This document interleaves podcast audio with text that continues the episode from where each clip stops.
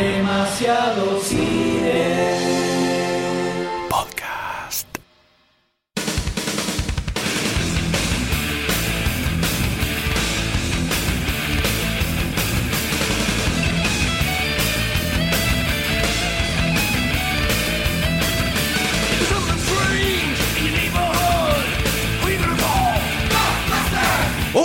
Todos, bienvenidos a esta miniserie de podcast dedicados a Los Cazafantasmas.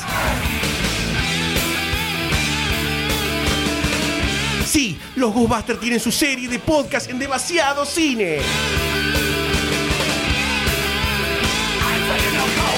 Yo soy Goldstein y en este equipo de paranormales están Sayus, Doctor D, M. en cada episodio vamos a desmenuzar cada detalle de este clásico de los 80. Vamos a pasar por la prehistoria, sus protagonistas, su producción y todo su universo. ¿Estás listo? Prende las sirenas. Prepara la mochila de protones. Tené a mano esa trampa porque ahí empezamos.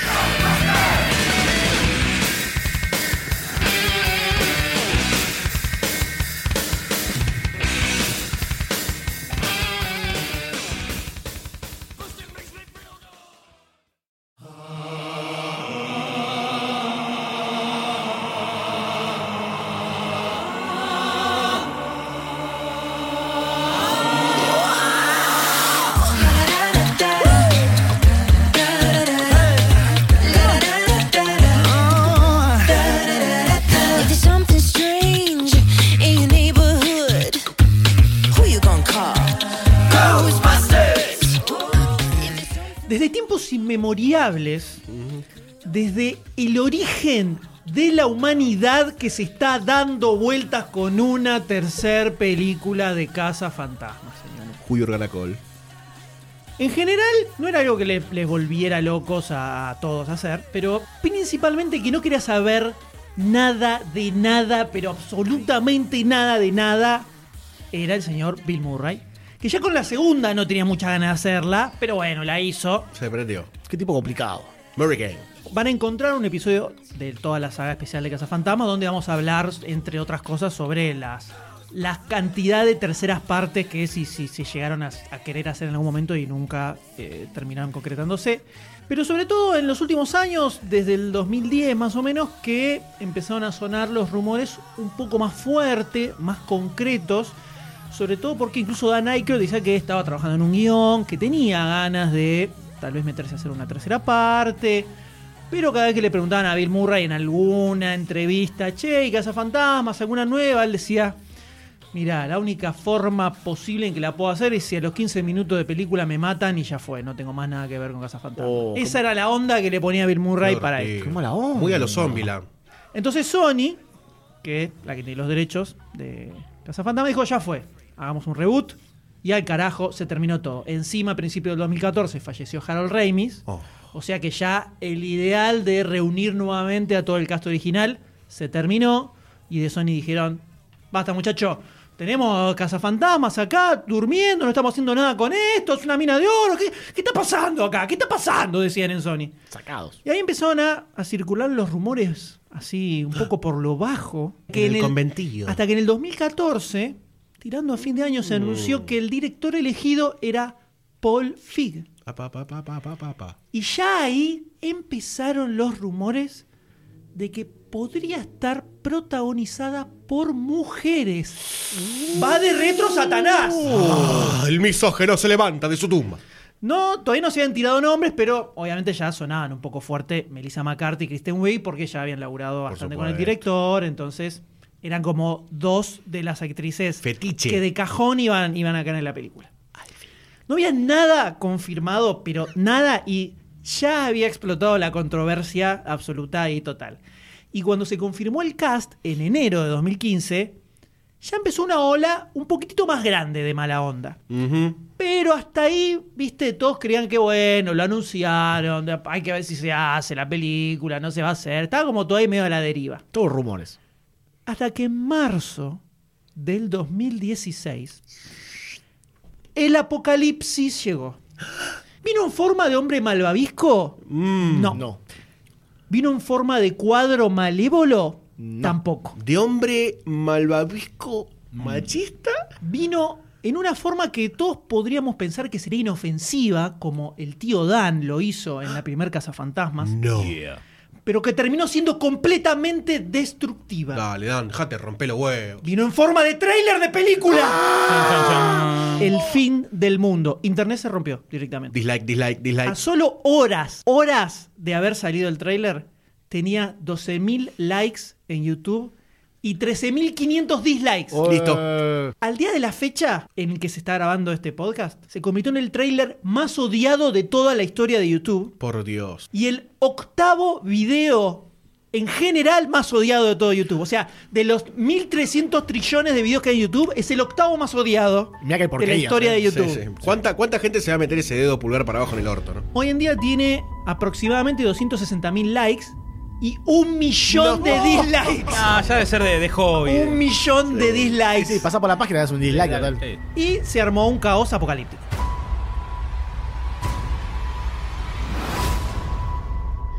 It's a class for reparation. It's okay. She seems peaceful. My name is Erin Gilbert, Doctor of Particle Physics at.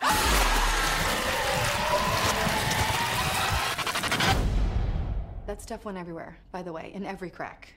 Very hard to wash off. Explota, explota la polémica en bares, café, la casa de mi vieja, la casa de tu abuela, la casa de los amigos. Nos juntamos a comer asado y hablamos del tren de Gobater con minas. Todo se fue a la mierda. Caretas, caretas se cayeron del progresismo facebookero y la gente decía, ay, ¿cómo vamos a poner mujeres? Está todo bien que sean mujeres, pero me jode un poquitito. ¡Dejen de arruinar mi, ju- mi- mi infancia! Mis juguetitos.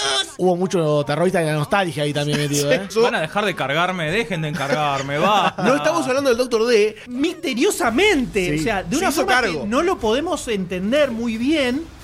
Es una persona que supo mantener la cordura. no exponerse a, la- a- a ciertas críticas. que se guardó todo Por eso. lo menos-. Yo tra- no, iba a decir algo.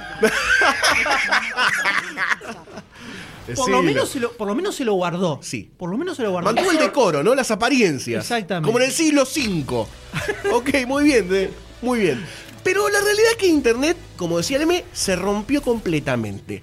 El tema de meter porque sí o porque no, hasta ese momento muy, muy en claro no estaba la decisión si era algo que habían pensado verdaderamente o si era algo que decían, bueno, pongamos mujeres en todos los papeles fundamentales de Gobater porque sí la gente se empezó a como dividir en bandos. Era como The Warriors, ¿no? En Facebook y en YouTube. Estaba la gente que decía, está bien que sean mujeres, pero vamos a ver qué onda la película. Otro que decían, banco que sean mujeres, ¿no? Solamente mujeres. Solamente porque eran mujeres, está bien. Otro que decían, no hagan Ghostbusters. Directamente, por favor. Y otros que directamente eran comentarios prácticamente pseudo violadores virtuales hacia las mujeres. Mismo en la película se usaron algunos comentarios reales para algunas de las cositas que pasaron. Pero es verdad que se dividió. Se dividieron las dos aguas en banco que sean mujeres y no banco que sean mujeres. La gran división era esa. Ya no pasaba por Ghostbuster la cosa. Pasaba por el rol de la mujer en las películas. Sí, esto también de la mano de un primer tráiler muy malo también, ¿no? Eso no ayudó para nada. No. Literalmente, literalmente, los dos peores chistes de toda la película Sí. están en el tráiler. Los dos peores chistes. Entonces eso tampoco ayudó mucho, que el tráiler que fuera no. tan malo. Pero se levantó una polvareda de discriminación internetística del estilo... Yo no tengo ningún problema con que sean mujeres. Claro. Pero no me toques Casa Fantasma porque bla bla, bla bla. Así, a este nivel. A este Dif- nivel difícil. Terrible. Eh, en un momento, personalmente, ¿no? Me encontré viendo el tráiler, lo corté y empecé como a leer, ¿viste? Los comentarios que más te, te destaca YouTube. y decís, Uh, no, ¿por qué hiciste eso? pero porque están abajo, boludo, están ahí abajo y son los Tiene primeros que en la casa todo el día. Y es como, es como. Fue difícil ver eso. Mucha violencia, hubo mucha violencia durante ese, esos meses de. Hasta terminó la película prácticamente, porque siguió la cosa. No, fue sí, solamente no, el tráiler. Escaló, Sí, escaló y sí, se sí. multiplicó a niveles agigantados. Yo me encontré en un lugar que no sabía en dónde pararme, porque en un momento decís, ok, estoy viendo esto, pero me está afectando en cierto punto, y, y me llevó a reinterpretar la decisión de poner mujeres, ¿no? ¿Y cuál era el, el fundamento de la gente que decía, no pueden ser mujeres? Eh, si esto era un reboot, ofrecían el argumento de que tenían que ser hombres sí o sí. No había ni la, ni la chance de que un integrante sea femenino. Y habiendo visto la película, ¿no? esto lo vamos a, a comentar más adelante, se cae completamente ese fundamento. No tiene ningún sentido pensar en el rol del hombre y el rol de la mujer No, en el tema- cine. el tema acá no es que había un montón que decían está mal que sean mujeres, porque eso es, digamos, una misoginia muy aceptada por la misma persona. El problema es lo que sucede con esto, con el racismo, con todos los quilombos que hay en Estados Unidos, es que son cosas que no son conscientes. La persona que dice eso no piensa que lo está diciendo por una cuestión de discriminación. Entonces, lo que te- entonces está lleno, lleno de videos de, de youtubers que después de que salió el tráiler grababan diciendo esta película va a ser malísima, va a ser malísima, es una porquería. Y solo había salido el primer tráiler de 30 segundos. Arruinó mi juventud, to- todo así Tremendo. y no se dan cuenta que una gran parte de esa reacción es el hecho de que la era protagonistas mujeres. Porque si exactamente el mismo tráiler malísimo, ¿eh? malísimo, que salió el primer tráiler, exactamente igual, pero tenías, no sé, a Justin Bieber y al, al pibito de Crepúsculo pro- eh, como protagonistas, ni a palos salía el bardo que salió. No. Pero ni a palos. ¿eh? Poner a cuatro actores hombres, los peores que se te puedan ocurrir que puedas poner en esa película, y no se genera, no se hubiera No, generado el bardo que se generó con esto. No. Eso es así, es una realidad. Pero eso también te. ¿Qué pasa? Empiezo, empieza a, a jugarle en contra en muchos aspectos a la película. No solo Mm. por el hecho de la discriminación porque sí, que ya de por sí es una cosa eh, espeluznante lo que pasó con esta No, película. fue desagradable. De- definitivamente, como sociedad decís que, o por lo menos, va, como sociedad, el millón de, ge- de- Claro. de trolls que, que- que pusieron dislike en YouTube y, y putearon la película, ¿no? Porque eso no representa a todo el mundo. Pero además, dejás de hablar de la película. O sea, esta película de Cazafantasmas, nosotros esto lo estamos metiendo todo en este segmento para después hablar de la película, porque Claro. queremos hablar de la película como película. Termina sacándole el. El foco termina estando completamente en el que las protagonistas son mujeres. Entonces, si vos decís. Y pero el tráiler es una cagada. Ah, pero sos un misógino. Claro. Eh, ¿Entendés? Y si decís, ah, no, pero a mí la película me gustó, ah, claro, porque no se puede discriminar a las mujeres, entonces te tiene que gustar la película. Y termina siendo, las decisiones pasan siempre por ahí y la película deja de servir o de existir como película en sí. Es que muchas primeras reviews también decían eso. Yo, empecé a ver qué onda, porque eh, en un principio la, la película te genera curiosidad, porque de repente empezó a circular el rumor de que no era mala la película, que estaba bastante bien. Y empezás a ver reviews y tenían algunos que decían, eh, sí, está muy bien porque son todas mujeres. Otros decían, no, está mal porque está violando mi, mi infancia y además eh, son mujeres. Y era como una mezcla rara de extremos que no sé si apareció en otras películas. Eso me, me choqueó mucho y no podías creer mucho lo que estaba leyendo. No, muchos analistas así de- del entretenimiento y del cine dijeron que es probablemente la película más polarizante de la historia del cine, de, de- de las posturas claramente. extremas que se generan. Habían dos cosas que me pasaban cuando veía el tráiler que después cuando fueron pasando los meses dije, claro, esto es verdaderamente así. Sabemos que por los especiales que grabamos de Ghostbuster, Ghostbuster 1 tuvo como un arranque difícil, más allá de la gran empresa que se quería emprender, ¿no? Con la filmación de Ghostbuster, pero eran eh, humoristas que se encaraban en una, en una aventura terrorífica de comedia, haciendo un blockbuster, eran como muchas cosas era como quijotearla en cierto punto. Y yo sentía que cuando estaba viendo que arrancaba toda esta idea, era un poquito también quijotearla de esa forma. Y había cierto aire eh, ghostbureano de fondo, eh, filosóficamente hablando, ¿no? Estaba como la magia esa de, bueno, vamos a pelearla a ver qué, sale, ¿no? Todos están diciendo que de alguna forma va a fallar por tal cosa, tal esta, tal la otra, pero igual seguimos adelante, ¿no? Eso fue como la primera cosa. Y dije, hay algo de Ghostbuster acá también que excede a lo que pase después en la pantalla. Y otra cosa que me llamó mucho la atención en cuanto a. Porque esto ya excede a Ghostbuster y entra en el, en el espectro del análisis de la figura de la mujer como actriz.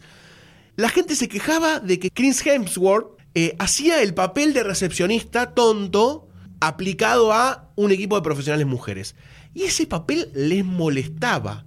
O sea, había gente que decía, me molesta como género masculino que aparezca ese tipo representando a una Bueno, mujer idiota. bueno. Y yo decía, no podemos llegar a pensar esto porque ponele que te moleste eso. En el caso contrario, ¿por qué no te molesta si es el caso que más se replica en todo tipo de en industria? la historia del mundo.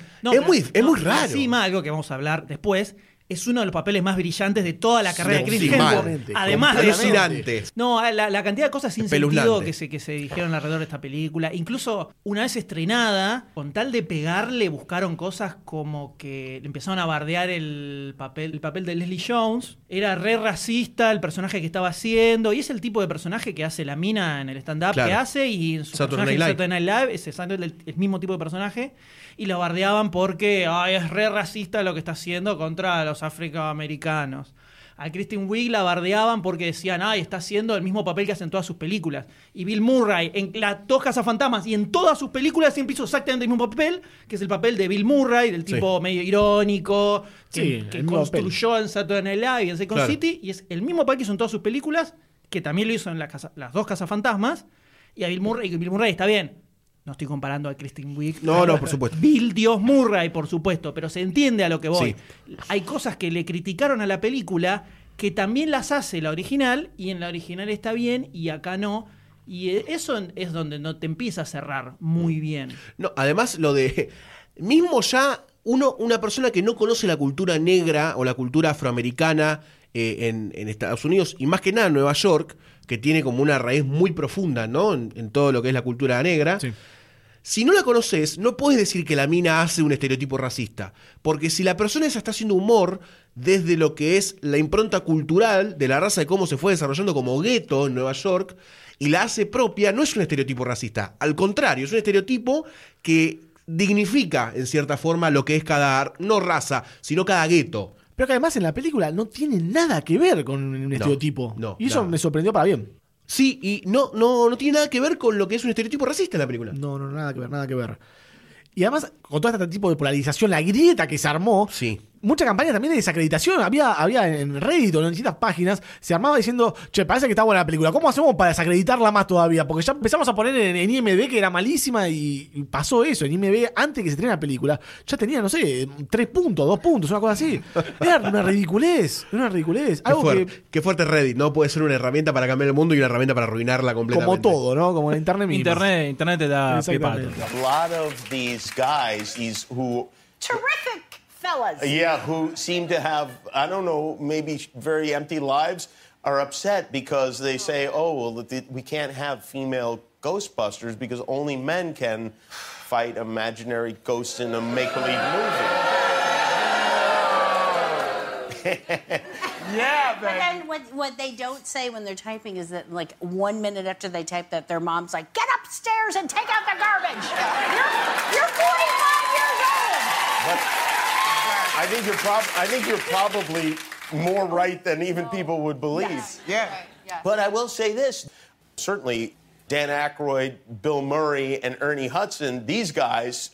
Gave you the ultimate endorsement by being a part of the film. For And who sure. gives a crap about anybody else at that point, really, right?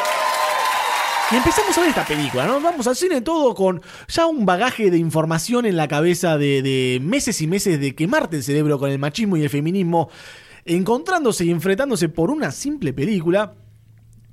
Y nos terminamos llevando sorpresa, particularmente yo, me terminé llevando sorpresa, de repente me empezó a reír, y a- al principio, ya al arranque, y las cosas que veía en el tráiler que me parecían media bobas, de repente me empezaron a causar gracia y no entendía bien qué estaba pasando en mi mente, y descubrí que ¿Qué- qué es esto que siento? 2016 es una buena película, es una buena película, y es algo que me llenó el corazón de alegría y me dio más fe en la humanidad.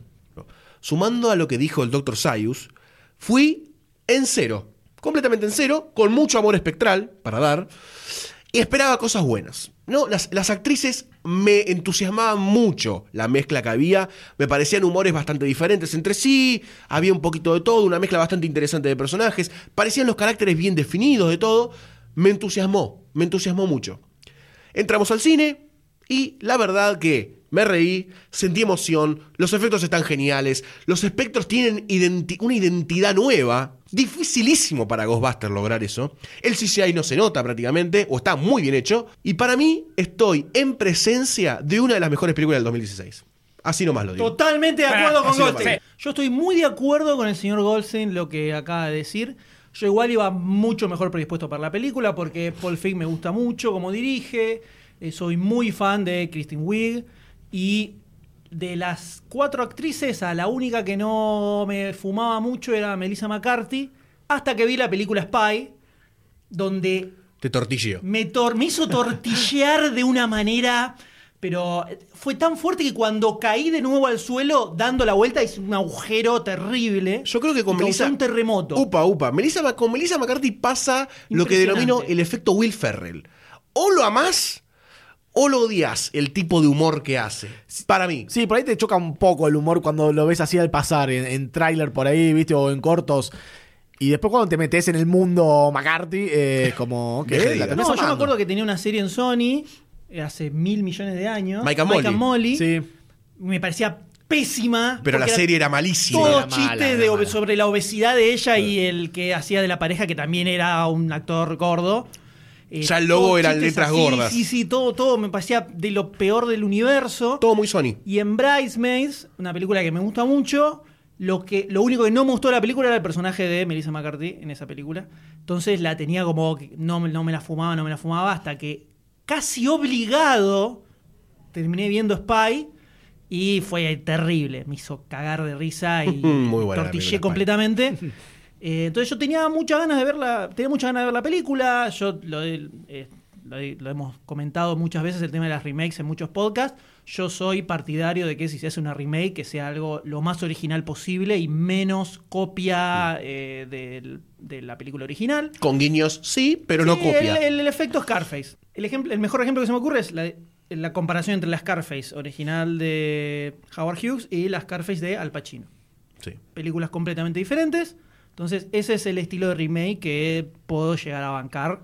Siempre preferimos ideas originales, obviamente, pero si se hace una remake, prefiero eso. Entonces, cuando salió que le iba a dirigir Paul Feig y que iban a estar, iba a ser protagonizado por cuatro mujeres, dije, ah, ah, en primera instancia me parece una idea interesante. Cuando dijeron quiénes eran las actrices que tienen un background exactamente igual al que tenían los sí. tres protagonistas de la primer Casa Fantasmas, Harold Ramis, va, sobre todo Dan Aykroyd y, Y Bill Murray. Murray, Murray. de el stand-up, de haber pasado por Saturday Night Live, de haber- ya haber hecho varias películas cómicas, Sí. humorísticas, con, de hecho, con bastante éxito. Sí. Entonces, ya eso, ya con eso compré completamente y me, me interesaba mucho. El primer trailer me pareció malísimo. Pero igual le tenía toda la fe del universo, no vi nada más de la película y me encantó, me encantó, la pasé increíblemente bien, me gustó mucho más de lo que pensé que me iba a gustar, pensé que iba a salir como, un, bueno, sí, está bien, así, pero, pero la disfruté de una manera impresionante, momentos con un hype terrible, Sí. una escenas épicas impresionantes, para mí recupera el espíritu de la Casa Fantasmas original de una manera increíble, impensado completamente. No me imaginé que iba a estar tan buena la película. Y no solo eso, sino que eh, debe ser la única película que vi en 3D y que banco el 3D de la película. Creo que la técnica que usaron acá para lo 3D es barra negra arriba, barra negra abajo, y cuando venía el efecto 3D, Pasaba por arriba y claro, pasaba por encima de la barra negra, entonces lo veía como más eh, afuera de la pantalla de lo que de lo que estaba en realidad y te garpaba mal. La verdad que estaba muy abajo, muy abajo. Ese primer tráiler me, me tiró abajo. No le di dislike al video. No le di dislike. Pero eh, aga- te Pero agarraste la muñeca del mouse y dijiste, Estaba no, poseída. no. No estaba bloqueado por Y eso. la verdad que está Melissa McCarthy, que me pareció bueno, que salta al cine, empe- empezó como a explotar esa, esa beta cómica en la pantalla grande. Me gustó en The Hit, la película con Sandra Bullock. Por ese lado me iba el- el- el- ese cast. El resto conocía a Jones, que de Saturday Night Live, la conocía de ahí. Y las otras dos, no, la verdad, no las conocía. O sea, digamos que si, si tuviéramos que buscar a alguien que represente un público difícil para esta película, es el Doctor D. Claro, La- claro. la representación Pero no con toda la locura y el odio, o sea, porque No, son no. mujeres. No, claro, no solo por el background filosófico del Doctor D de Bartolomé Mitrístico, ¿no? Pero además, amante absoluto del Dan Aykroyd y de la Casa Fantasmas original, con todo eso. O sea, si hay alguien a quien le podía pegar muy mal el hecho de esta remake, era Doctor D, que estaba. Remake. pasó, pasó un año, eh, un año terrible. ¿no? Difícil, muy difícil. Difícil. Yo quería que sigan con el. Ok, se tiró abajo por la muerte de, Harold Ramis. Yo quería que siga Casa Fantasmas 3. Era como. Dan Aykroyd estaba a todo, estaba como loco. Quería hacer la, la película. Quería, no, bueno, no se dio. Salió la remake. No tenía ese nivel de haterismo que había, que tenían los trolls en internet. No estaba a ese nivel, pero estaba, estaba pinchado. No, no, no, no. Entré al cine, momentos cómicos, la gente se empezó a reír. En la sala muchos se rieron. Me sorprendió. dije, yo ya estaba medio como reticente, ¿no? No, no, no. Y empecé como a aflojar de a poquito, de a poquito, de a poquito. ¡Ay, qué lindo! Y me empecé a reír. La verdad que fue una, fue una sorpresa la película. Eh, me, sorprendió bastante. Esa es la definición de sorpresa. Muy bien, muy, muy bien. Fue una sorpresa que me sorprendió sorprendentemente. Me sorprendió que me sorprese. Bueno, ya te pasó el chiste. Ya está. Y la verdad que me fui del cine contento, con ganas de verla de vuelta. Es al día de hoy que la quiero ver de vuelta. Ya voló de los cines. Obviamente no está al nivel de la 1, pero la respeta. La respeta bastante y la trata con. Con respeto es la palabra, porque no, no es una parodia, no tratan de rehacer todo de nuevo, es... Ok, esto... Acá está Cazafantasmas 84, no la vamos a manchar. Esto es, esto es historia, esto es, es mitología. Nosotros estamos haciendo nuestra versión de Cazafantasmas y la verdad me cumplió, me, me saco el sombrero. Me gustaría decir algo sobre la película, que es esto de el, el concepto de reboot y remake. Que me parece que, como dijo el D, muy atinadamente, luego de sobreponer la palabra sorpresa con sorpresivo, con sorprendentemente como cinco veces, me parece que tomaron los elementos necesarios de Ghostbuster y los ayornaron muy bien 25 años después, 30 años después. Se nota el paso del tiempo, se nota en el cambio también de, los props, de los artefactos que tienen, en la tecnología, en cómo hablan, en los, en los escenarios, en los stages, en los efectos. Se nota el avance que todos dijimos en el tráiler, dijimos, estas cosas son las más complicadas, ¿no? Los efectos, la identidad de los fantasmas. Pero en la película eso está tan bien hecho que a mí me obligó a ponerme en un lugar difícil, que es uno odia por defecto las remakes, por una cantidad abusiva de remakes que hubo en los últimos años que no estuvieron a la altura de los productos originales, ni siquiera como comparación lineal. Pero esta estuvo, yo no, quiero decir que superó a la original, pero creo que es la Ghostbuster del 84 del 2016. Es realmente una película nueva de Ghostbuster que un pibe la puede ver sin saber nada de los cazafantasmas y decir, loco, dame una mochila de protones que salgo a cazafantasmas. Me parece que como elemento mitológico, que decía el doctor D, y como lugar para poner como un mojón de decir, acá se está generando un nuevo culto en los pendejos, eh, en los pibes de 15 años para abajo, ponele. Me parece que la película lo logra. Y me obliga a mí a, a empezar a no odiar por defecto a los reboots si se los van a encarar con este grado de responsabilidad. Me gustaría que haya una segunda parte Sí. y tengo miedo que quede en la nada como pasó con otra remake reboot que fue hace unos años de Brigada A con Liam Neeson, que Es la verdad, verdad. la película a mí me gustó mucho, No mal, fanático de la serie, mal, me gustó verdad, mucho estuvo muy bien. y quedó en la nada. La verdad que te quedó ese gustito de es- ese, quiero más quiero- y no, te vas a quedar con las ganas y espero que no corra este este fin Cazafantasmas 16. Me, me emociona ver el deseo de continuación de Ghostbusters del 2016 con cuatro mujeres del D. Yo no puedo. Esta, o sea, si hay algo, si hay algo que logró esta película que es maravilloso, es cambiar eh, Sí, sí. al Doctor D de, de esas de esa manera tan extrema. soy. Un logro Es difícil, ¿eh? impresionante. Casi O sea, que colocó lo que faltaba de ADN en el D para que evolucionara. lo convirtió en ser humano, es impresionante. Tengo un Esto billete de es- 20 es pesos. impresionante. no de dos. No, es, es algo es algo mágico lo que sí, pasó sí, en esa película. sí. No, yo eh, no recuerdo la última vez que disfruté tanto una película en el cine. Al- o sea, en cuanto a reírme y entusiasmo que me Mm. Sí, generó, emoción. la ¿Sabés emoción que me generó, o sea, hace mucho que no recuerdo estar así tan... eh, ¿Sabes qué me pasó lo mismo? No, no me acuerdo la última vez que me reí en serio en cine y no la, la típica sonrisita de decir, ah, mira no, no, qué, a ingenioso esto. carcajada. Acá te ríes en serio. Carcajada, Te ríes en serio. Impresionante. Eh, y bueno, la- es una pena, se transformará en una película de culto, tal vez, como sucede con este tipo de películas. Históricamente está lleno de películas que le fueron mal en taquilla y después Montón. el público la supo rescatar. Vamos a ver qué sucede con esto. Ojalá que hagan una segunda, porque yo tengo la leche hervida de una manera impresionante. Horrible. Por favor.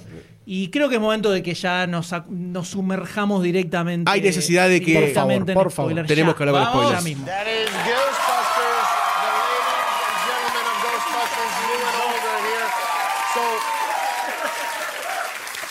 let's talk about the first time that you guys in the cast of the new movie, well, you're all in the cast of the new movie, but saw the original Ghostbusters movie. Where were you? Where, how'd you see it? And what happened?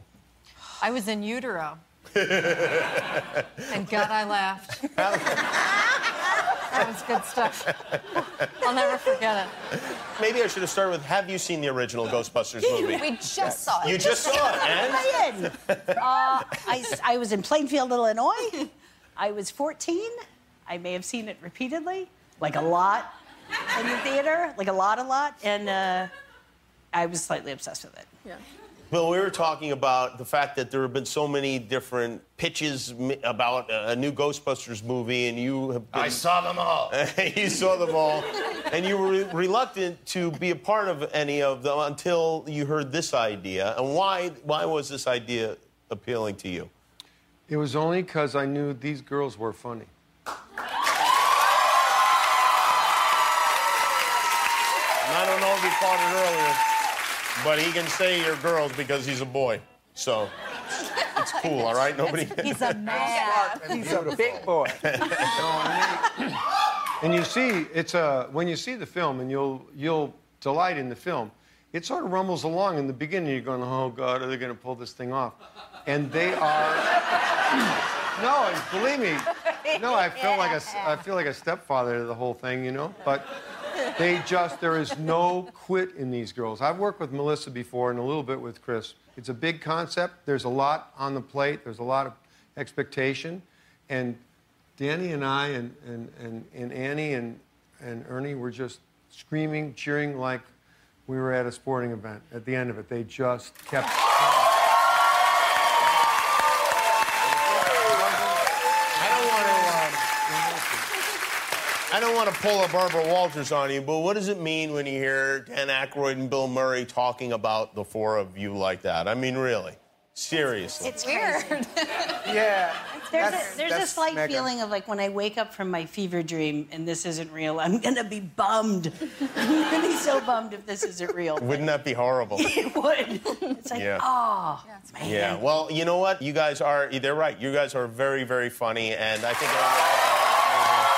They called it Ghostbusters. It, it features all of tonight's guests. Me gustaría a mí arrancar por el punto más polémico de todos. Ah, Polémico de todos. Ya estuvimos tocándolo un poquitito por Poquito. aristas, ¿no? Que es el tema de un poquito el cast, pero más que nada eh, dentro de la película. O sea, los personajes que vemos en la película, cómo interaccionan, cuál es la química entre ellos, cuáles son los perfiles que se pueden denotar y qué nos pareció cada uno. Muy buena química entre los personajes, algo que no me, no me esperaba.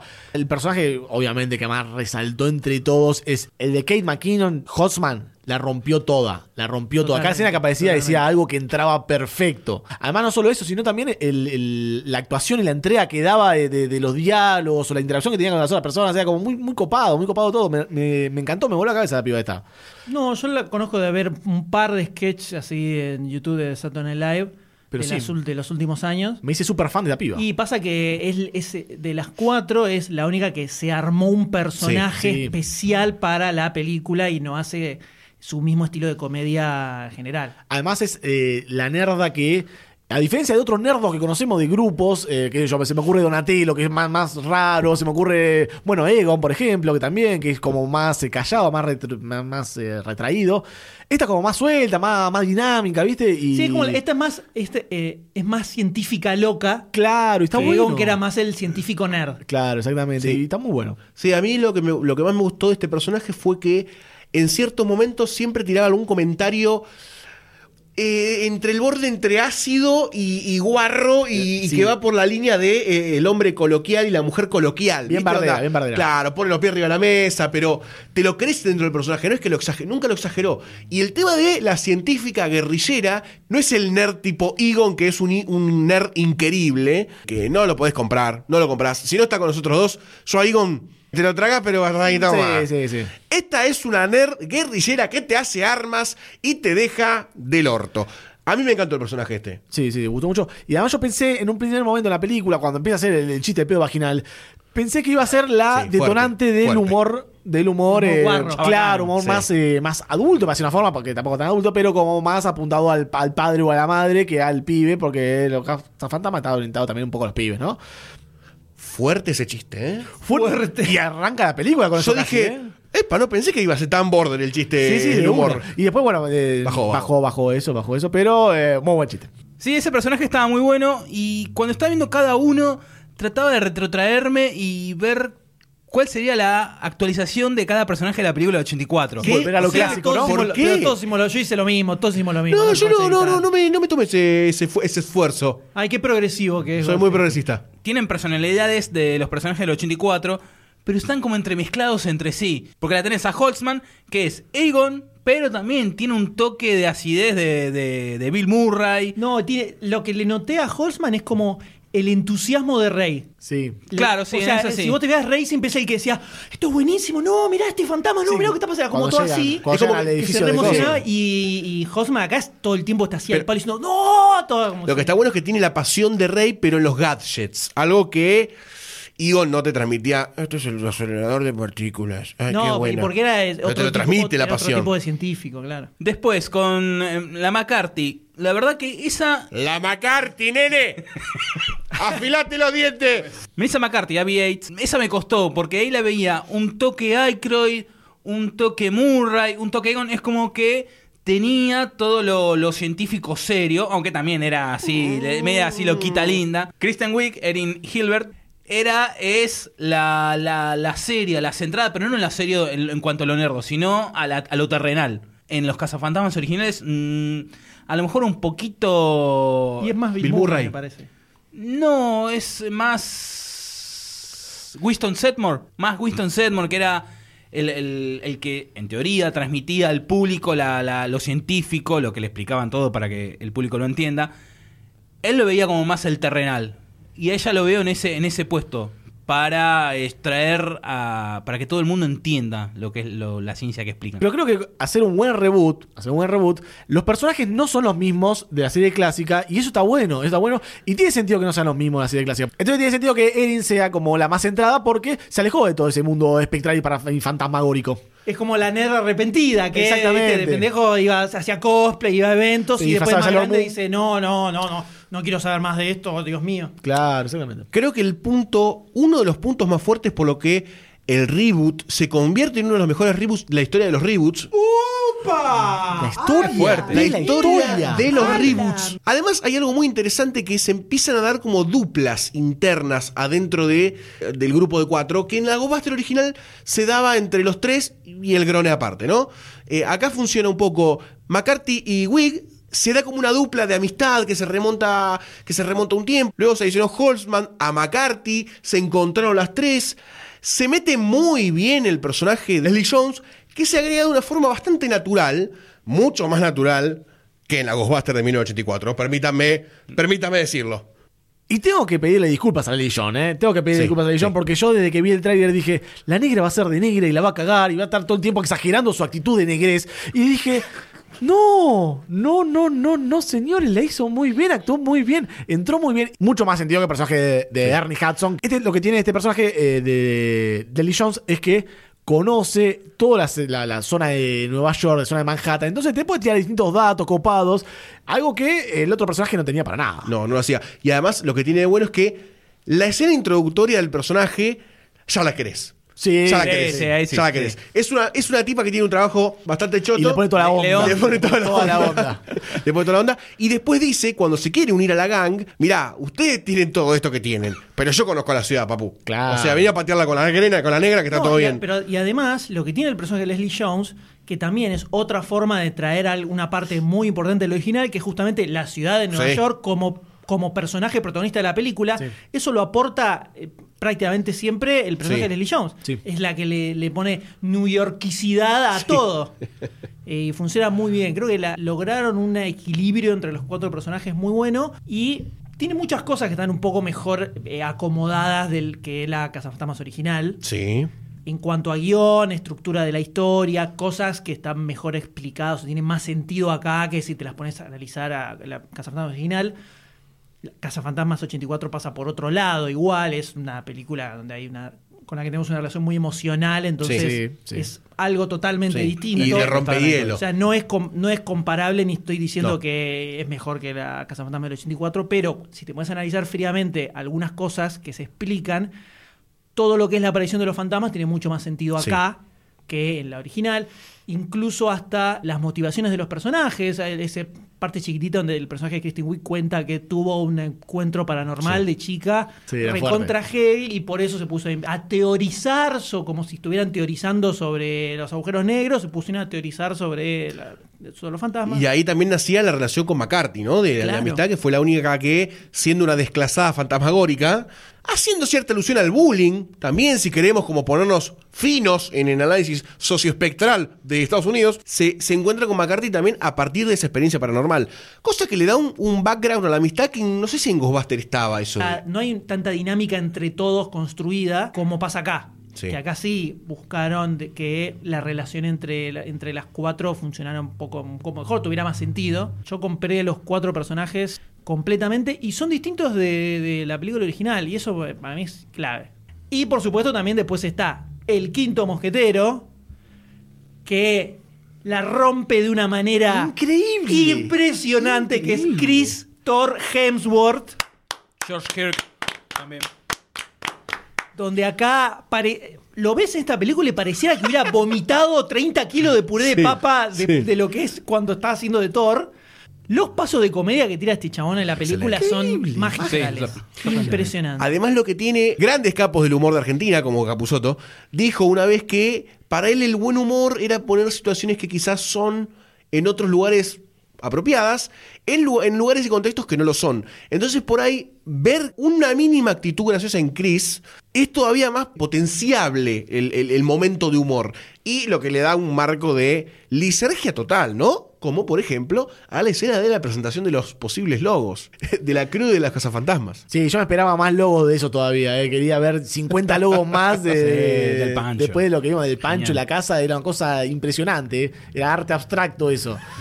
Cuando, le, cuando Chris Hemsworth quedó para el papel, el tipo cuando los primeros días de filmación estaba muy nervioso porque él decía, "So- no soy actor de comedia, no hago comedia, no hice nunca stand-up y no sé improvisar absolutamente nada. Kristen Wiig y Melissa McCarthy, las cuatro hicieron stand-up durante muchos años, laboraron en Saturday Night Live, tienen una carrera de comedia muy grande y además Paul Feig como director fomenta un poco la improvisación. Siempre lo que hace él es, primero se filma, se hace una toma que quede cerrada, siguiendo, respetando 100% el guion, y una vez que ya tienen material que sirve siguiendo el guion, dicen, bueno, ahora filmemos otra vez y improvisemos y veamos qué pasa, cambien cosas, veamos qué pasa. Y Hemsworth decía, estaba nervioso y le decía a Paul Feig, no, pasa que yo no, no sé improvisar, entonces no, no, no sé cómo me va a salir. El chabón dice que, fue una de las películas que, más nervioso estuvo al principio. Y Feig le decía, vos quédate tranquilo, que va, va a salir bien, vos tranca, relájate. Y las minas también, viste, están en- como todo un clima muy de, de- de Tenso. grupo de amigos para distender. Ah.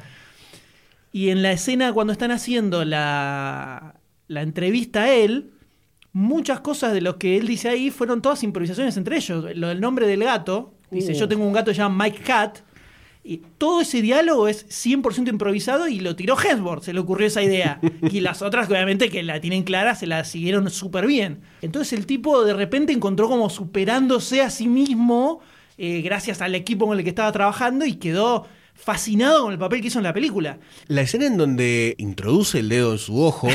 Yo eso no me lo esperaba. No me lo esperaba. yo casi lloro de la risa, o sea, solo eh, era una boludez, pero no podía creer que una actitud tan boluda causara tanta gracia. en ese Pero momento. además estaba viendo los anteojos y digo, se puso anteojos, qué raro, ¿no? Porque debe estar más, más intelectual, qué sé yo. Y de repente se mete el dedo adentro de- del donde tendría que estar la lente. Fuerte de clases.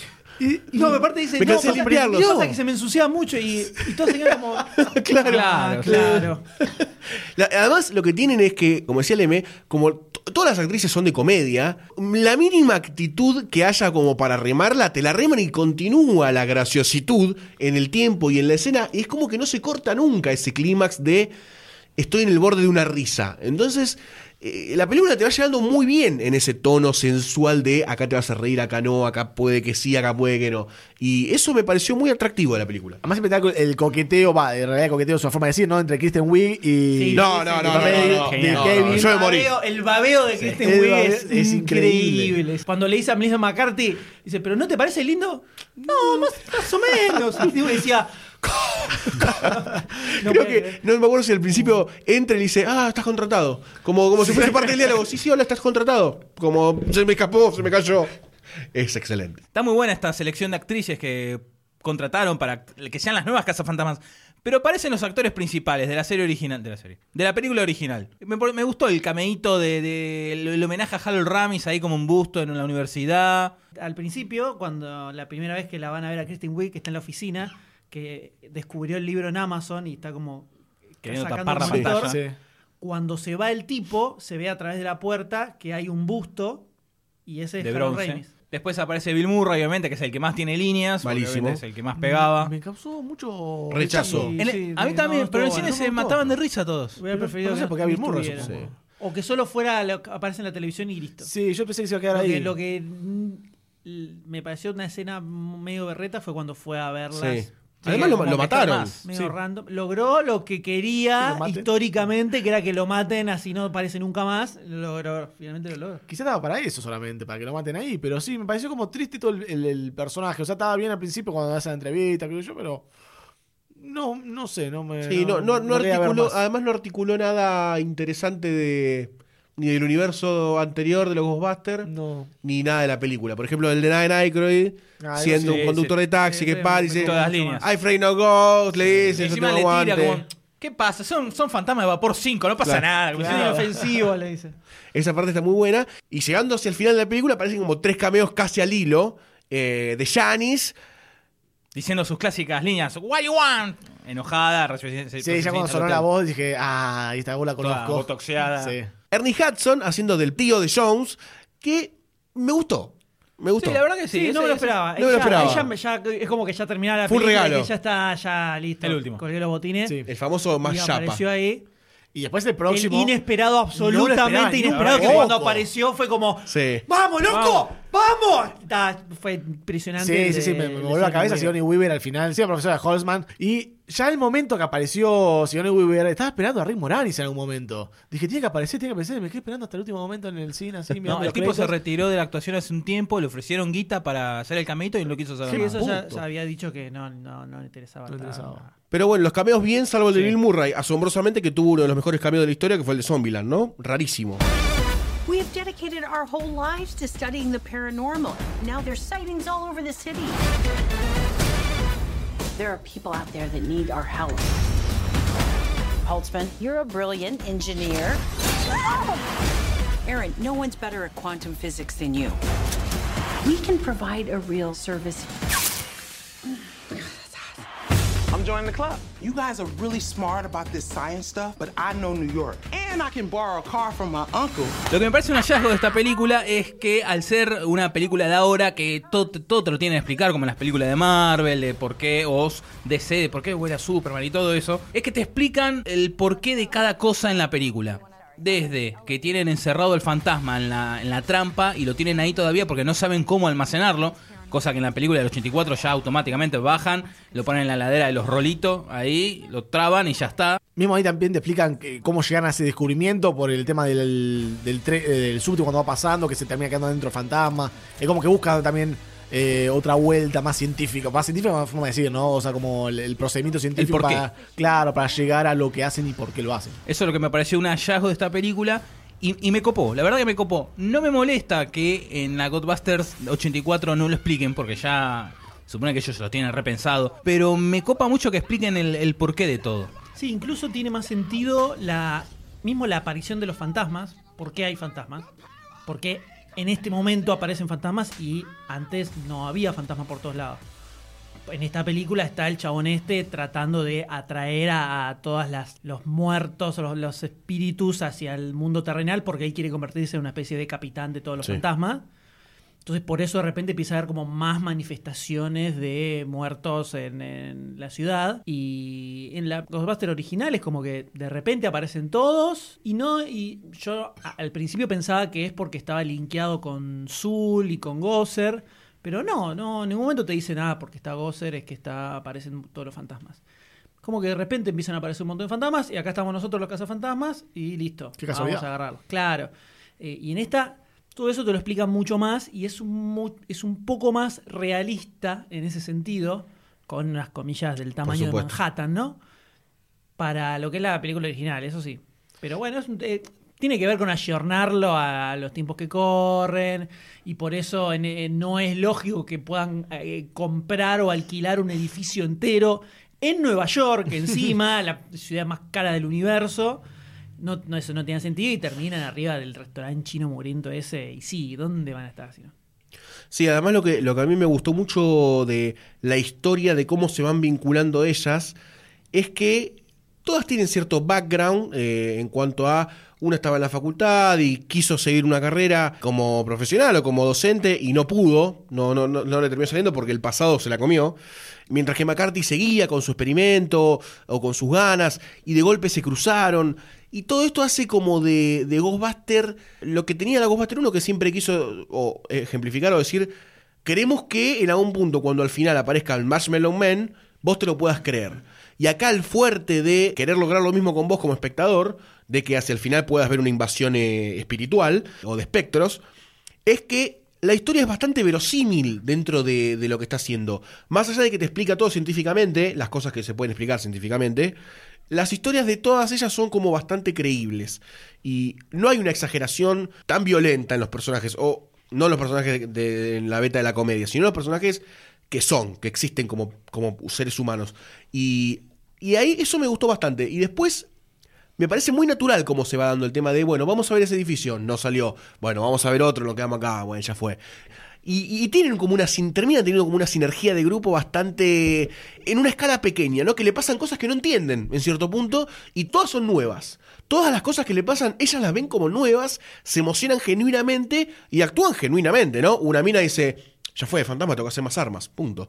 Otra dice, bueno, vamos a pensar cómo es, cómo es, el, cómo es el, el contenedor. Ok, pensémoslo. Y se van dando todas cosas lógicas dentro de la historia. Sí, me parece que es por ahí un mejor Origins a la Casa Fantasma que lo que fue la Casa Fantasmas original. Mm. Es un más Begins que, que el Claro, Begins es del que, es que 84. la del 84 no es un, un origin. Ellos ya estaban investigando lo paranormal, No. ya conocían y ya tenían tecnología para eso, porque la película arranca cuando van a la biblioteca, ya Egon ya tenía Ya el aparato para medir ectoplásmico y todo eso, ya, ya sabían que existía, eh, habían investigado un montón de casos, o sea, no era algo tan oscuro como en esta, donde no habían visto nunca un fantasma, salvo lo que cuenta Kirsten Wick cuando era chiquita. Sí. Entonces, cuando aparece la, la mina del- de la casa esa embrujada Sí. al principio, festejaban diciendo, vimos un fantasma, vimos un fantasma por primera vez. Era así, mucho más year one. Sí. Y dentro de este universo más verosímil, también está el, el tema del alcalde y todo la, la troupe del FBI, la CIA, no sé qué es, que está investigándola también de, de atrás. Que me pareció muy interesante cómo está presentado. Andy García en un papel de alcalde muy, muy bien, muy bien, contando historias de que pasaron en el pueblo, de la piel dándose vuelta para otro lado y, y ella como sorprendida, como diciendo, y salieron bien, ¿no? Salieron todo bien. No, no. Toda, toda esa situación me, me cayó muy bien y cómo lo fueron manejando a lo largo de la película. Y no fue que de repente en un momento apareció el alcalde de la nada, como pasó en, la original, sino que eh, tuvieron varios encuentros con el alcalde y tenía como una especie de relación. Y además, eso de que, de que aparezca el gobierno presente, creo que eh, de forma lateral te dice que lo de los fantasmas es un problema o en algún momento se analizó desde el tío Sam, ¿no? Est- Está presente el gobierno en, el análisis de lo que está pasando. Y de refilo te, te, te amplía el panorama. Porque siempre la Ghostbuster original fue como pasa en Nueva York y hay como un claustro de los fantasmas, ¿no? Pasa acá y mucho más no. Y acá ya que el gobierno de los Estados Unidos esté metido, me da como unas incipientes ganas de que esto en algún momento, si empieza a escalar, pueden aparecer otras cosas más. Y, y es como el famoso potencial, ¿no? De, de que te plantean siempre las historias. Y eso me parece interesante de la película esta, que no le pasaba al original. Me parece que esta deja más puntas abiertas por ese lado. In the world of ghost warfare, these ladies have it going on. When they first see the ghost, all they have are PKA meters and video cameras. I didn't even know it could do this. Proton packs have been a whole amazing evolution. There's a prototype in the beginning, this huge cart, Why am I operating the untested nuclear laser? You have the longest arms. and there's this electric dog collar that she has to attach to Erin so that she doesn't blow up. Ready. Hey, fire! Y retomando lo de encendiendo nuestra mochila de protones, quiero hablar un poquito de los gadgets, ¿no? Y de los props que hay hechos en la película. Y hay algo bastante interesante que hicieron acá. que es que todo lo que, lo que vemos en la peli es una reinterpretación de lo que sucedía en la de 1984. La de 1984 tomaba avances de la física y de la tecnología de ese momento, y en este dijeron, ¿cómo hacemos para ayornar esto de alguna forma que sea verosímil en la tecnología que estamos usando hoy? Entonces lo que hicieron fue llamar eh, a un ingeniero del MIT y analizaron la tecnología anterior, le dieron sentido, luego de darle sentido a la tecnología anterior, dijeron, ¿cómo podemos llevar esto a la tecnología actual? Por ejemplo, en el- la mochila de protones original tiene un ciclómetro, un ciclómeter, le dicen ellos, que es como una, un- van a ver como una bolita en la parte de atrás que da vuelta roja, que gira constantemente, que es como, en el, como si fuese el símbolo de radioactivo. Sí. Bueno, ese, acá lo agarraron y lo, reemplazaron por un sistema de electromagnetismo y dijeron, pero pará, también, ¿qué pasa si tiene electromagnetismo? Y se genera una suerte de calor. Ok, entonces abajo le agregaron cuatro tubos de nitrógeno líquido. Entonces empezaron a darle sentido a todo con tecnología real. Y además, todo el, set que vemos en donde se empieza a originar la tecnología, que es en, el, la zona donde está estudiando McCarthy con Holtzman, ese lugar fue diseñado por la gente de eh, MIT diciendo, ok, ¿qué tipo de tecnología deberían tener estas tipas para hacer esto? Lo organizaron, lo armaron y cuando estaban en set se dieron cuenta que faltaban anotaciones en todo el fondo de todo eso que había. Y una de las socias de este ingeniero le dijo, che, pará, pero hay que hacerlo, la- no, no, no están escribiendo nada esta gente, ¿cómo llegó a todo esto? Entonces la mina empezó a diseñar todas las fórmulas que tenían que hacer para llegar a eso y empezaron a colocar todos los, lo- lo- lo- lo- todo lo que ves ahí, es todo real, no hay nada chamullado. Qué divertido ese laburo, ¿eh? Y a la mina la estaba pasando bárbaro. Bueno, yo me acuerdo para dentro de todo lo que era la campaña de marketing de la película, había un sitio web donde, que no sé si no era del MIT, una página dentro del MIT, donde vos entras y veías todos los planos de la mochila de protones y de la trampa y de todos los gadgets. Y había planos 3D y explicaciones científicas de, de, eh, así muy cabeza. Bueno, si buscan en YouTube eh, un video que se llama Ghostbusters 2016 Futurate, efectos especiales, hay una parte en donde aparecen como todos los concept art de la parte de tecnología y son espeluznantemente reales. O sea, es eh, preocupante el grado de virginidad de esta gente, que es admirable también. Con esta responsabilidad los tipos se encararon todo el tema este. Ahora, ¿qué fue lo que más nos gustó de todos los gadgets y qué nos parecieron? Sí, los gadgets también en un principio no entendía bien cuál era la función, porque yo estaba acostumbrado al concepto de cazafantasma, que es tirar rayito, bajar la trampa y cazarlo. Entonces, de repente, el puño que tiraba fuerza ilimitada eh, de forma eh, rayística, no lo entendía, no entendía la granada, no entendía esas cosas. Y después está la escena donde te dicen, mira, acá están todas las armas, acá así se usan las armas, disfruta esta escena. Y ahí empieza todo el, el- el tiroteo.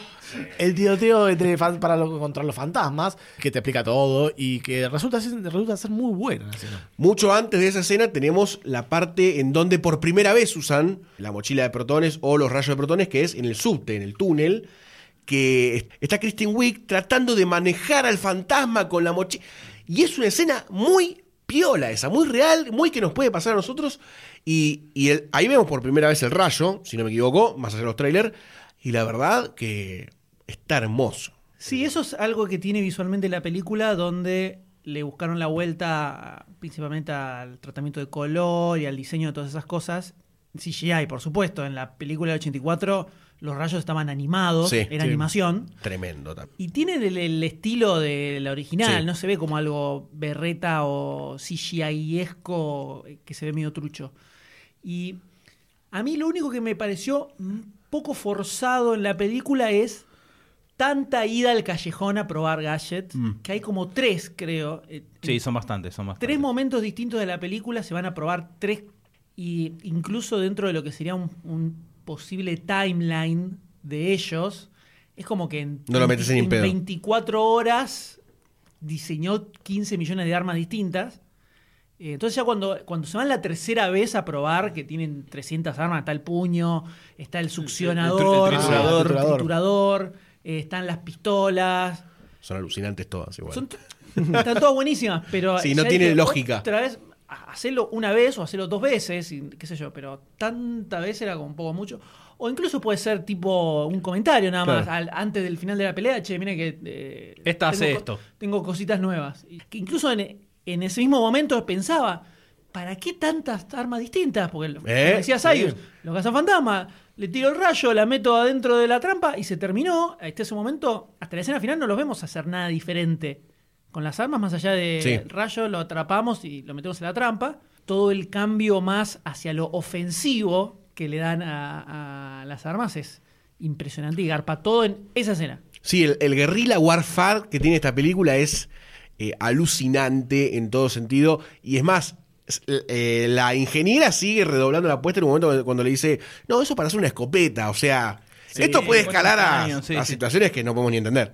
Y hablando de gadgets, tenemos que hablar de uno de los elementos más icónicos de Ghostbusters, Doctor D tiene cosas mucho para decir sobre esto. que es el Ecto 1, señoras y señores.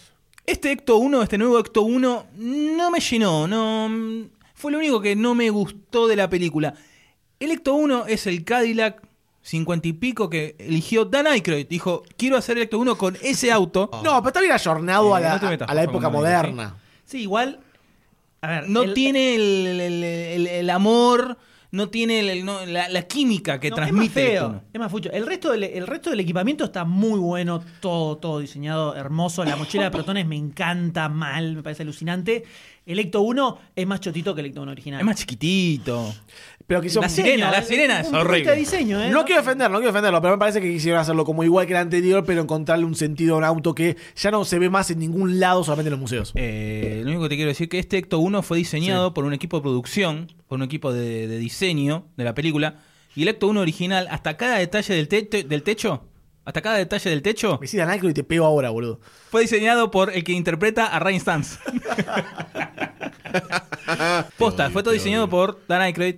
O sea, el tipo te explicaba, esto funciona para tal cosa, esto, este tubo acá funciona para esto. En este nuevo Ecto 1, siento que está puesto así porque sí. Vos decís, Sayus, que es poner un auto que ya no está en un museo. Cuando se hizo la del 84, el auto tenía 20 años. El, el Chrysler, el Chrysler. El Cadillac de los cazafantasmas. 84. El ca- este auto de ahora también debe andar por los 20 años. Debe ser de los 90 fácil. O sea, estamos en la misma. Pero no 50. Y no, porque estamos hablando de la película en ese momento que se estrena en comparación cuando se Claro, fabricó por el eso, auto. por eso digo que está ayornado a una época más actual.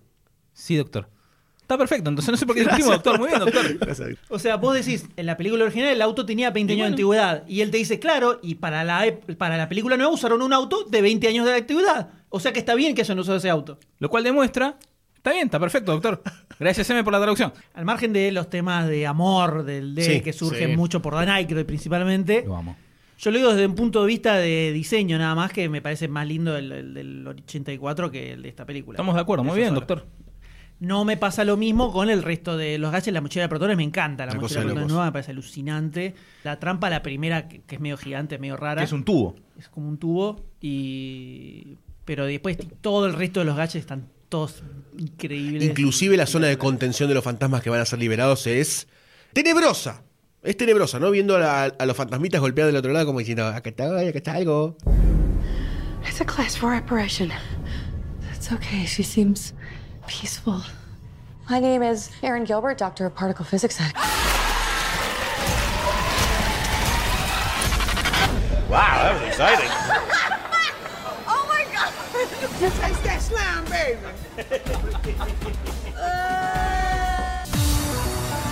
It was kind of fun because leading up to it, we're like, oh, tomorrow we see the slime. And then we got slimed. we were like, how many days do we have? Do we have the slime? Did you see that? Oh, you can't see anything. Oh. Everyone did get a little bit of it, I think. Three, two, one, slime. Luckily, I've only been slime once. It took me two hours to get that mess off of me. Who knew the most effective way to fight slime is with a shop vac? Remember how we were excited about the slime?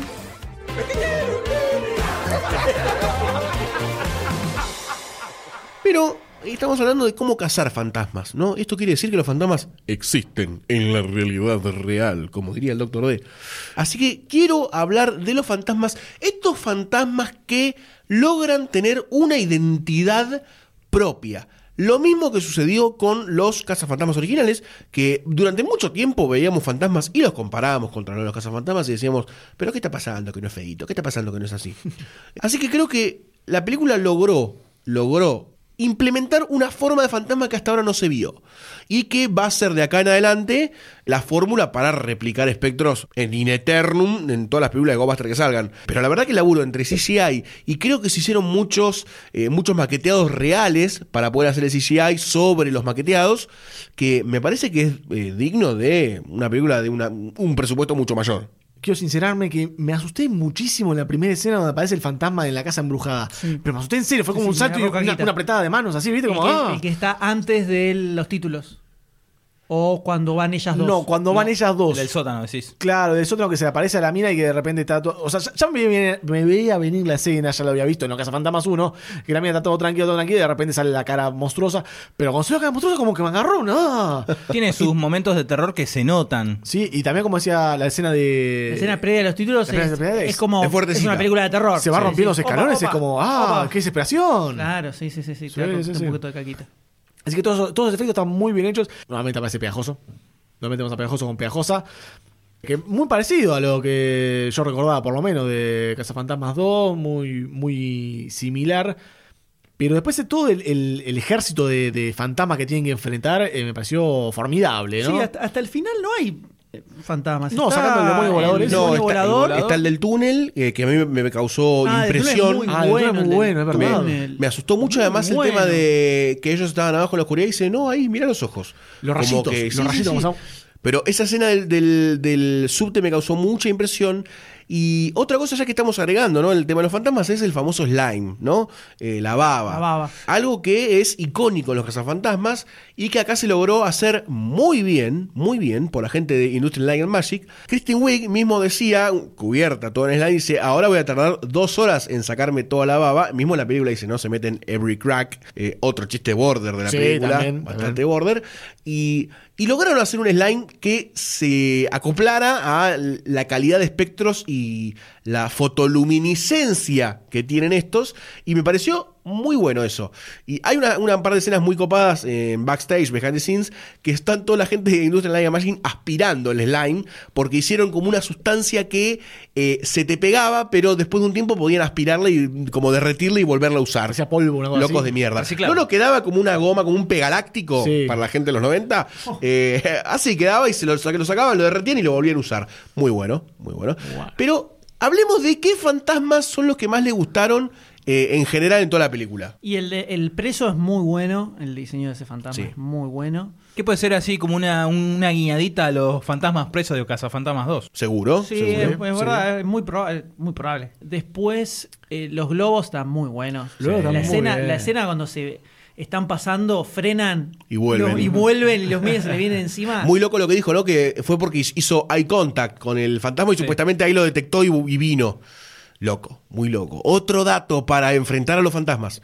Eh, a mí me gustó mucho la escena del dragón. Eh, la escena del dragón fantasmagórico. No por el dragón en sí, sino por todo lo que involucró y cómo interaccionaban con el dragón. Sí, el diseño del dragón me pareció medio exagerado. Sí, lo lo que hizo un fantasma, me pareció medio. Me- a mí me choqueó bastante en la escena en donde aparece el maniquí. El maniquí muy bien. Poseído. El maniquí fue- esa Eh, escena fue mortal. Grosso. Muy Pero- Doctor Who, primer capítulo. Muy Doctor Who, sí, sí. Pero de ahí sale el. A mí me sorprendió un dragón gigantesco rompiendo todo para atrás. Yo dije, raro que no saliera un, un trito un poquito más chiquitito. Claro, estaba todo el maniquí. Sí, y toda la escena del metal y ellas ahí como saltando con la mul- multitud, se corren.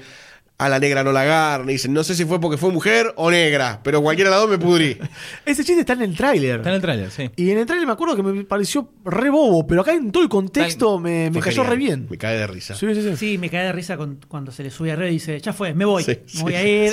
Pero- pero, no, no, no, me me importa voy. nada. No, me estoy yendo, no pasa nada. No No, nada, no pero nada mí, fíjate no que-. Yo por suerte el trailer no lo vi, porque dentro de mi nueva religión de no ver trailers de películas que tengo ganas de ver en el cine, spoilean una bocha de cosas. O sea, se nota que fue un trailer de Damage Control. Sí. Pusieron todo, todo en el trailer. Si el primer trailer hubiera sido ese, todo hubiera sido mucho más fácil. Yo creo que tenemos que inventar en este momento la carrera diseño de trailers. Es que existe. El, Pero hijo de puta, problema. hágalo bien. Estudien, Es que ese es estudien. el problema. El problema es que hay estudios de edición que se dedican a hacer trailers, porque se supone que tienen un montón de conocimiento de mercado y de, de- de- de demografías y segmentación de público y saben para determinado público cómo tiene que ser el trailer y el timing y el ritmo y todo eso, pero la gran mayoría de los trailers son una garomba. Se llevaron todo eso a diciembre, ¿no? Están todo, está todo llevado adelante por estudios de mercado locos. El primer tráiler de Cazafantasmas es de la forma que es, porque seguramente que lo pensaron para el público, de- no, el público de que le gusta, el público que le gusta Bridesmaids, por ejemplo. Claro. O sea, vamos Claro. a- y no era el, Vimos, vimos, vimos. Demográficamente quise decir. Gracias. y obviamente no era el público al que tenía que apuntarlo. Eh, ahí fue un error zarpado. Y el, el fantasma del final, el fantasma, la reencarnación del logo. A mí me gustó, ¿eh? A mí me pareció que A mí está me bien, me no, no me, No, la peluca no. no me moló la película. A mí me re emocionó, Sí, a mí doctor también, de Le voy a, repente- le voy a Creo- estrechar la mano porque a mí me Creo encantó. que ahí sí me quedo con, con Stay Puft. Sí, como a mí un A mí, globo. me, a mí me gusta el, eh, el por qué se llega a esa forma también.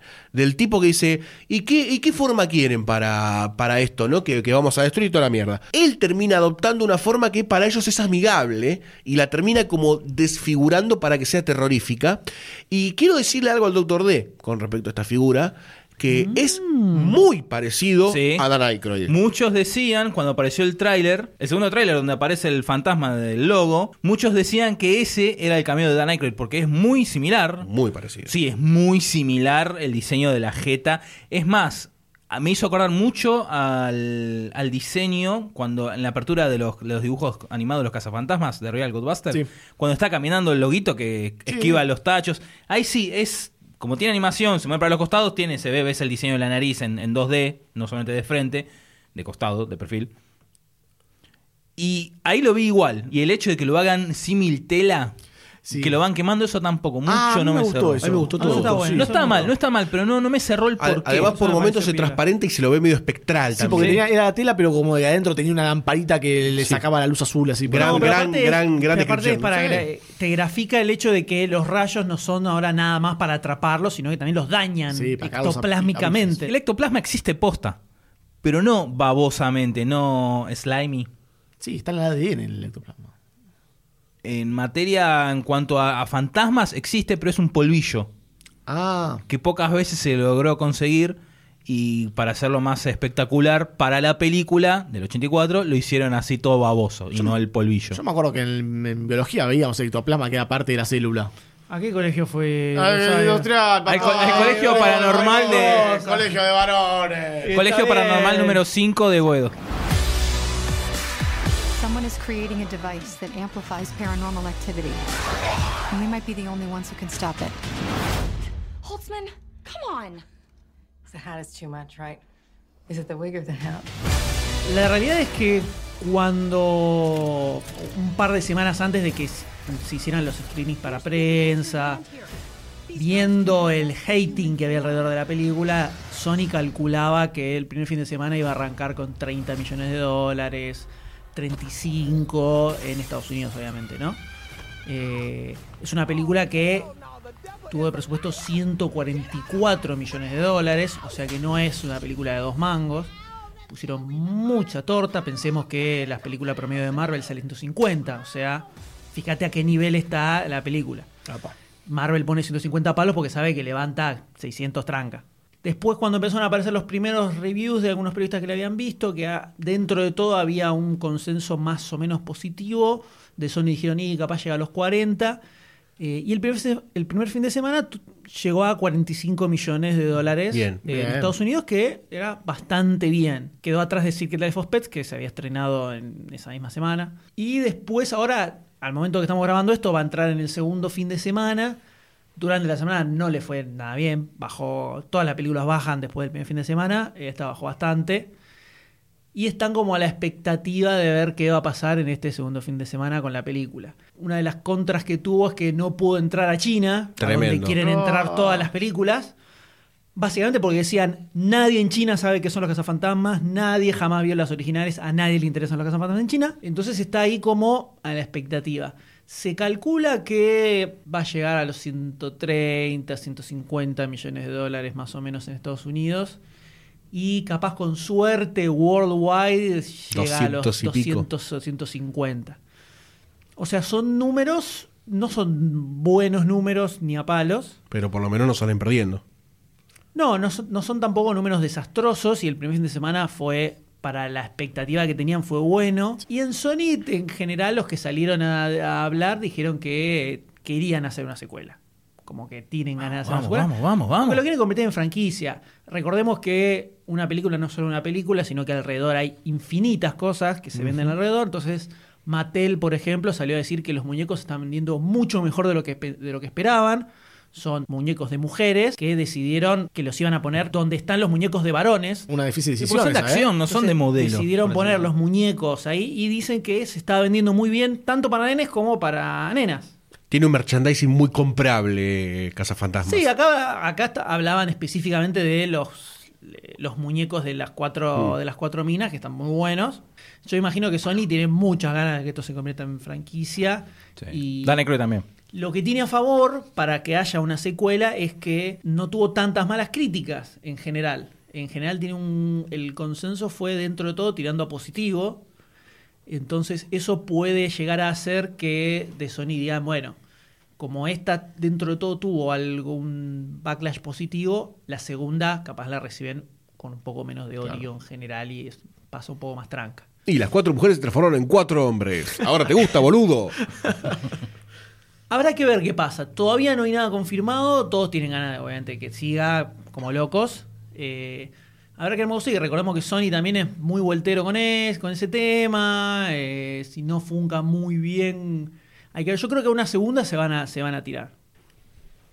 Al margen de todo esto que estuvimos hablando, hay algo que todavía no tocamos, salvo tangencialmente, que es una escena que me generó una emoción solo comparable con Rocky Balboa entrenando prácticamente, que es toda la batalla de Times Square contra los fantasmas y particularmente cuando Holzman saca los dos chumbos y empieza a revolear para todos lados, agarrándolo, revienta uno, revienta al otro, como una totalmente poseída. Esa escena me pareció magistral, brillante y es de las escenas favoritas de mi vida, totalmente. Sí, esta película pudo entender todo el espectro de lo que son los cazafantasmas. Me parece que lo elevaron a otra potencia, lo manejaron bien y tiene las mejores escenas de acción de los cazafantasmas, las mejores tecnologías de los cazafantasmas, los mejores efectos de los cazafantasmas, porque en el 2016 están bien hechos, no se los ven como lo- lo- un CGI del 2000. Y creo que es una excelente película de los cazafantasmas y que nos deja seteado. Yo estoy muy emocionado ya porque me digan que va a haber secuela. Quiero una secuela, no me importa. Quiero que dentro de un año y medio ya me den un tráiler. Do- Dos años, ya está, tráiler. No, tampoco esperemos cinco años como en Ghostbusters 2, ¿no? Por Dios. A ver si nos sale el tiro por la culata. Pero me parece que es una película que deja seteado un terreno muy fértil para Ghostbuster. Vamos a ver cómo le termina yendo la taquilla. Además, a diferencia de la Ghostbuster original, acá se setea como un universo donde todos aman a, lo- a los Ghostbusters, donde ellos ya tienen su base, donde ya están preparados para, para una batalla por ahí un poco más grande, que por ahí en, en el Ghostbuster original quedaba un poco más abierto, como que terminaba de matar a Marshmallow Man y terminaba todo ahí. Acá es como que ya se asientan, ya tienen el apoyo del gobierno, tienen... El eh, apoyo de la gente con, lo- con el los carteles en los, en edificios, muy emotiva imagen. el apoyo de la gente también. Se plantea todo el universo como para una segunda parte muy, muy copada, si es que llega a existir. En mi perspectiva fue una película emocionante que supo traer de vuelta a los Ghostbusters a la pantalla. Creo que la puedo ver tranquilamente con un niño de 10, 15 años y disfrutarla al mismo nivel que él. Dignificó a Ghostbusters, ¿no? En ningún momento se bastardió el producto original. Así que tenemos un gran reboot, uno de los mejores de la historia para mí, una gran película en 2016 y una futura franquicia, señores y señores.